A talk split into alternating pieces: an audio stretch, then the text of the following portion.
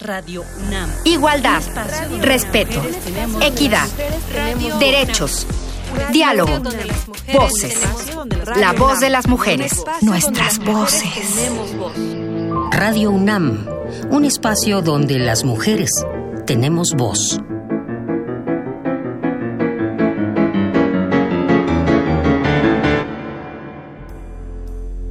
Tengo la enfermedad de las mujeres.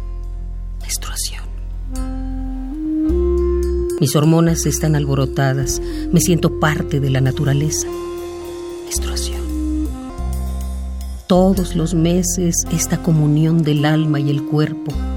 Este sentirse objeto de leyes naturales fuera de control. Menstruación. El cerebro recogido volviéndose vientre.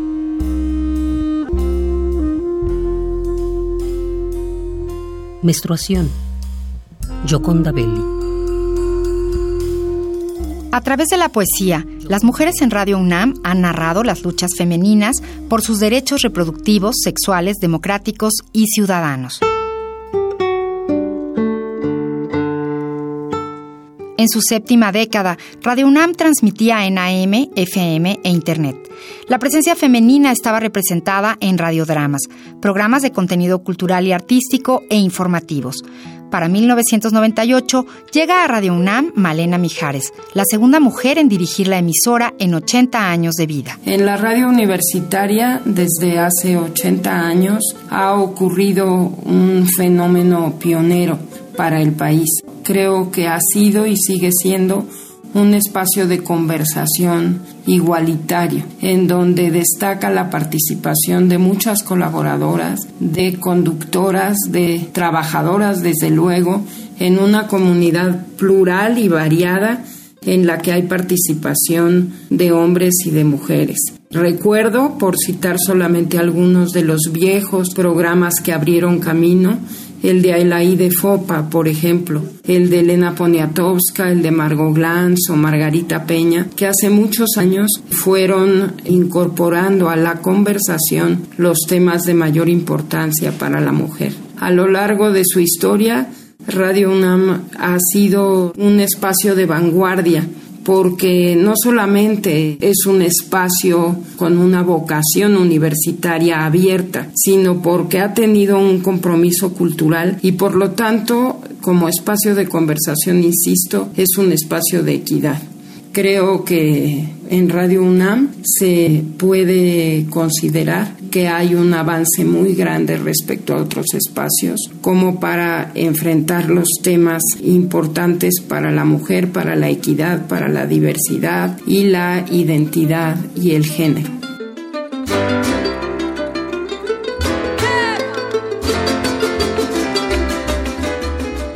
La llegada de un nuevo milenio encontró en México a mujeres que podían votar, formar parte de la fuerza laboral, manifestarse en público, organizarse en sindicatos y hacer activismo contra la marginación por género. Mujeres que creaban espacios dentro de la sociedad tradicional para ellas y las generaciones siguientes. Pues te digo, fue todo un aprendizaje de vida, todo, fue mi formación, porque te digo que estuve al lado de mujeres muy importantes, muy, muy importantes que, que me abrieron, me educaron, me formaron, me hicieron vivir mi época y mi momento en cuanto a mi participación en la vida y en la sociedad y en todo. Flor Alfonso, exproductora de Radio UNAM.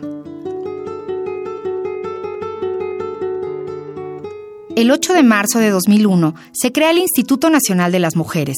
Al año siguiente se publica en el Diario Oficial de la Federación las reformas al COFIPE, se obliga a los partidos políticos a inscribir por lo menos el 30% de las candidaturas femeninas en las listas a puestos de elección popular en calidad de propietarias, además de asegurar en las listas plurinominales una mujer por cada tres hombres. El periodismo hecho por mujeres tenía espacios en Radio UNAM desde años atrás. En esta época se pone el énfasis en el análisis de los medios de comunicación, su funcionamiento y alcance a través de los programas Los Medios al Debate, con la participación de periodistas como Carmen Aristegui y Carmen Lira. En 2003, la mujer en la educación superior llegó a representar casi el 49% del alumnado y en algunas áreas incluso superaba el número de estudiantes masculinos. Por ejemplo, educación, humanidades, ciencias de la salud, ciencias sociales y administrativas. En cuanto a carreras de las áreas de ciencias naturales y exactas, casi era el mismo número de mujeres que de hombres en las aulas, ya que alcanzaba el 47.8% mujeres con mayor educación que también cuestionarían la situación que enfrentaban en la sociedad.